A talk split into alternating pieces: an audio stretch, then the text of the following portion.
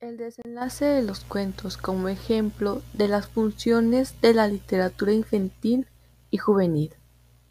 Teresa Colomer Martínez. Las funciones de la literatura infantil y juvenil. La literatura infantil, tanto si llega a los niños de forma oral como escrita, a través de grabaciones o audiovisuales, de esta manera la literatura para los niños constituye una verdadera escala que ayuda a los pequeños a dominar formas cada vez más complejas de usos distanciados del lenguaje y de representaciones artísticas. Es el caso, por ejemplo, de los libros para primeros lectores, que utilizan la imagen, la fragmentación en secuencias cortas o los recursos de repetición-variación de las frases para facilitar las lecturas autónomas de unos niños que, con 6 o 7 años, poseen poca habilidad lectora para una capacidad ya bastante notable para entender historias.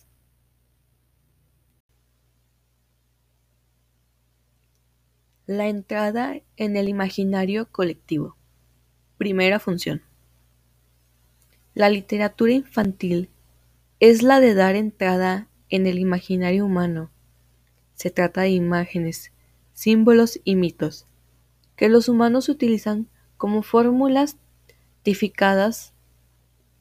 para entender el mundo y las relaciones sociales.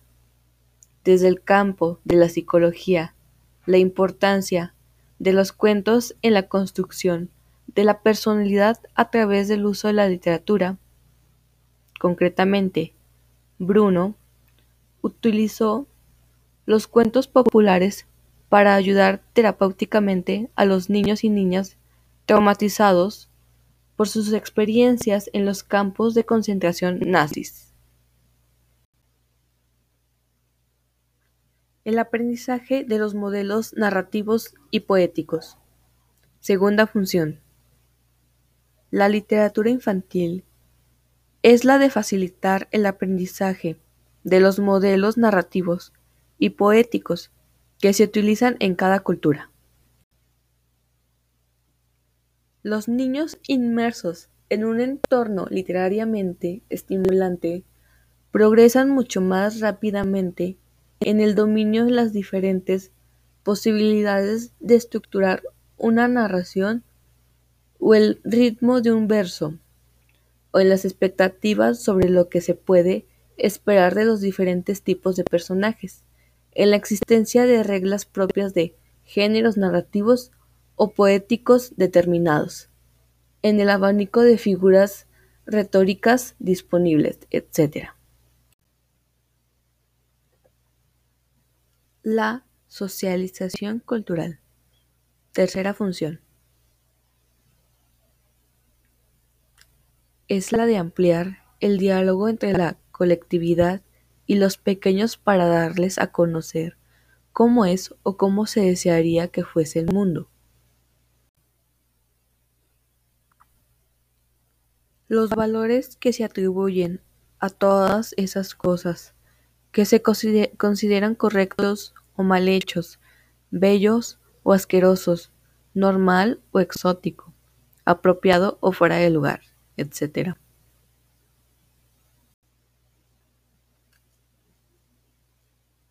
Los primeros libros escritos deliberadamente para niños se colocaron deliberadamente en este ámbito cumpliendo una función didáctica que se proponía enseñar a comportarse, señalar la forma de ser obedientes, caricativos y bien educados.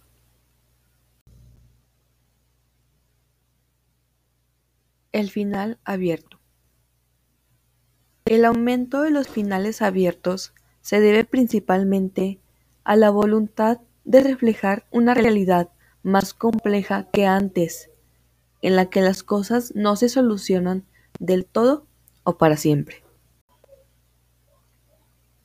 El factor más importante para que los finales abiertos sean la desviación cuantitativamente más adaptada en los libros para niños es porque se suma aquí la potente voluntad de juego artístico propia de toda la literatura actual, tanto la infantil como la dirigida a los adultos.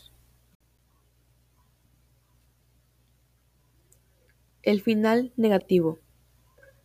Los finales negativos suponen la elección narrativa que más impacta al lector, al romper tajantemente sus expectativas, o herirle a través de su identificación con personajes que no hayan salida.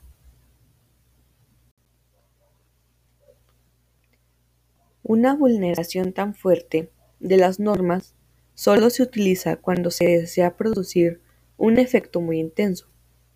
Así, el hombrecillo vestido de gris de Fernando Alonso se ofrecen dos finales para que el lector elija. Sin embargo, el narrador se apresura a señalar que el final feliz solo supondría un consuelo en el nivel de la ficción.